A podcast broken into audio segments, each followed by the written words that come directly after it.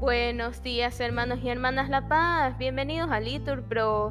Nos disponemos a comenzar juntos las lecturas de hoy, jueves 12 de enero del 2023, jueves de la primera semana del tiempo ordinario. Ánimo que el Señor hoy nos espera. Lectura de la carta del apóstol San Pablo a los Hebreos. Hermanos, dice el Espíritu Santo, si escucháis hoy su voz, no endurezcáis vuestros corazones como cuando la rebelión, en el día de la prueba en el desierto, cuando me pusieron a prueba vuestros padres y me provocaron, a pesar de haber visto mis obras cuarenta años.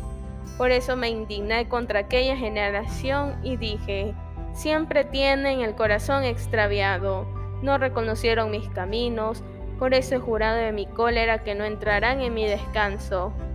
Atención, hermanos, que ninguno de vosotros tenga un corazón malo e incrédulo, que lo lleve a desertar del Dios vivo.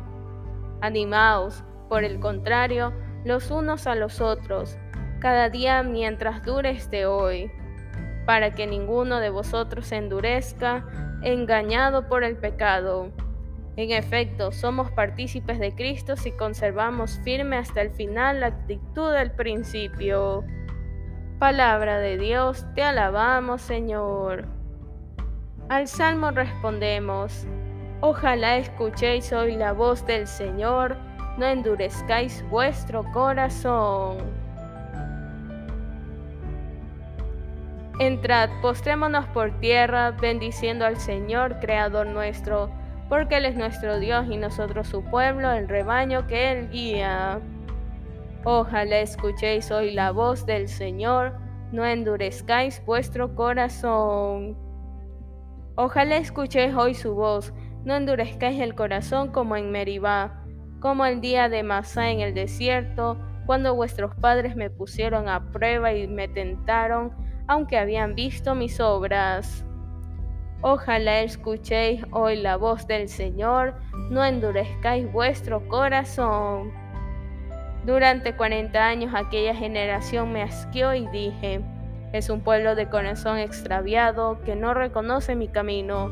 Por eso he jurado en mi cólera que no entrarán en mi descanso.